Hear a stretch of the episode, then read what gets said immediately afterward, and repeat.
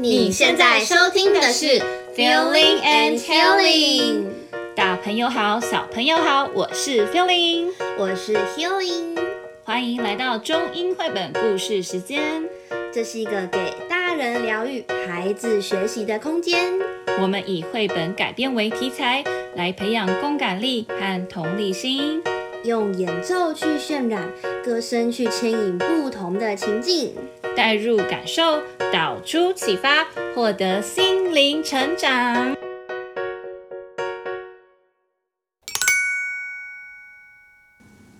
今天要来分享一棵付出不求回报的树和一位小男孩的故事。现在我们先来和小男孩打个招呼吧。Hello，大家好！我要跟你们介绍我的好朋友大树。我们每天都会一起玩哦。我呀，最喜欢爬到树枝上，坐在上面吹风，和摘新鲜的苹果来吃了。The tree loves this little boy so much, more than anything, and the boy loves the tree too. 大树，大树，今天我们来玩躲猫猫，好不好呀？大树，大树，我可以摘下你的叶子和花来做皇冠吗？大树，大树，我今天上学好累哦，我可以在树荫下睡觉吗？The tree said yes to everything that the boy asked for, and the tree is happy to see him every day. 大树，你真是对我超级好的，我真的好喜欢你哦。But time went by, and the boy grew older, and the tree was often alone. 大树，抱歉，我最近都没来看你，因为我最近比较忙。But the tree doesn't mind. The tree said, "Come, boy, come and climb my trunk and eat some fresh apples. Let's play together and be happy." 抱歉，大树，我长大了。也没有时间可以留下来玩， 但我想问你，你可以给我一些钱吗？我最近需要钱。I'm sorry, said the tree. I have no money, but I have fresh apples. You can take them, sell them in the cities, then you will have money and you will be happy. 太好了，新鲜的苹果可以卖不少钱。 这样我就有钱了，太好了。And the tree is happy because the boy is happy. But the boy stayed away for a long time, and the tree was sad. One day, the boy came back again. 大树，好久不见呐，孩子呀。 你已经长好大了呀，看到你真的让我好开心啊！来吧，开心的在树上玩吧，安稳的在我的树荫底下睡觉吧。我真的太忙了，我没办法在这里玩耍。大树呀，我想问你，你可以给我房子吗？我需要一间房子来住，你可以给我吗？真的很抱歉，我没有房子。但是，你可以砍下我的树枝，这样你就有木头，就可以盖房子了。太好了，谢谢你。And so the boy cut off her branches and carried them away to build his house.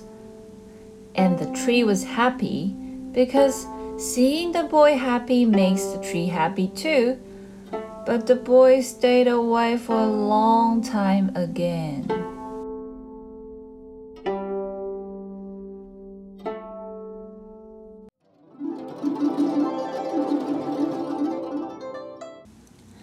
大树呀，你也老了呢，我们都老了。是呀，你是来看看我，陪伴我一起玩耍的吗？我是想来问你，你有没有一艘船？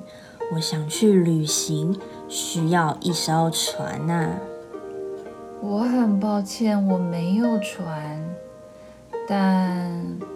我想你可以砍下我的树干，这样你就可以用树干做一艘船了。太好了，谢谢你啦，大树。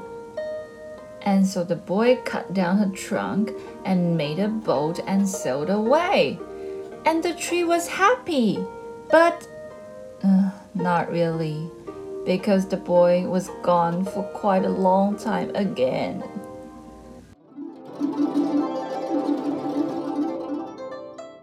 大树呀，我又回来了，好久不见呐、啊！孩子呀。我没有什么可以给你了，苹果已经给你了，我的牙齿已经咬不动苹果啦，树枝、树干也都给了你，我也不需要树枝、树干了。真是抱歉，我真希望我还有什么能够给你，但我真的什么都没有了。我只是一棵老了的树桩，我需要的也不多，我只想要一张椅子，能够让我平静地坐在这儿待一会儿。哦，这样啊，我这个矮矮的老树桩也是很适合当一张椅子的。来吧，坐下来休息吧。谢谢你啦，大树。So the boy sit down and rest, and the tree is happy because the boy is happy too.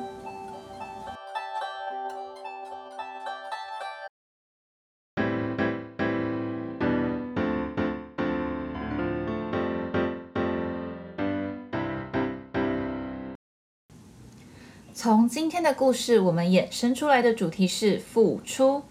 一个人要如何能懂得体会到别人付出，自己也能够学会付出，是一门人生课题。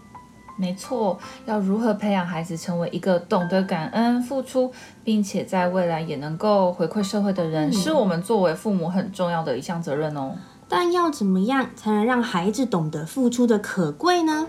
有些父母可能会疑惑。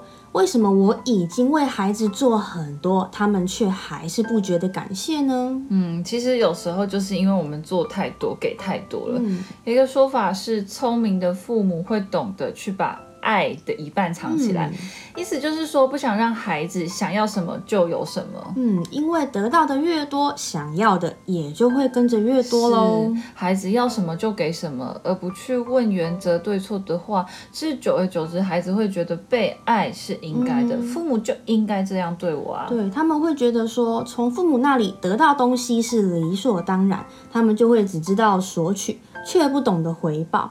那当然就会更不理解要怎么去关心和感激他人了。是的，所以我们要让孩子知道，任何人的付出都不是理所当然的哦。老师指导你学习也不是理所当然的。嗯，我们要知道，老师其实教课很辛苦，备课很辛苦，嗯，他很用心。对，那同学如果把自己的文具用品啊、玩具借给你使用，也不是理所当然。我们下次也要准备小点心、小礼物来回报人家。嗯，让付出其实是双双向的，孩子他就会知道说，不是只有说去，他也要学习去回馈。嗯，德国心理学家的研究表明，孩子从一岁起，他就会形成关于自我的观念。那他三岁呢，就会进入自尊期。会开始寻找自我价值。嗯，在这个时期里，父母如果对孩子过度帮助，其实是会让他们对自己感到有一些无能为力，嗯、而精神进而产生挫败感。嗯那而被需要和被肯定的感觉啊，其实是非常重要的。这个感觉呢，会让孩子形成良好的自我价值感。那这个就是他能够懂得去爱、去给予的原动力哦。嗯，这种感觉啊，就来自于孩子独立完成一件能力所及的事情，嗯、或者伸出援手为他人提供帮助。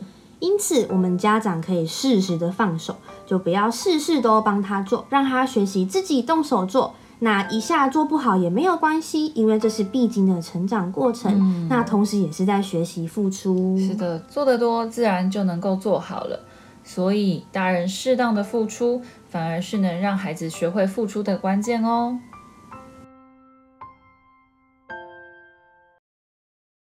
接下来，让我们用一首歌来结束我们这集 Podcast 吧。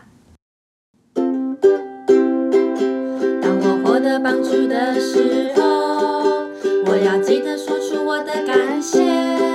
想想我能做什么，我也要练习回报，当个懂得付出的好宝宝。那今天节目就到这边结束喽，我们下集再见，拜拜。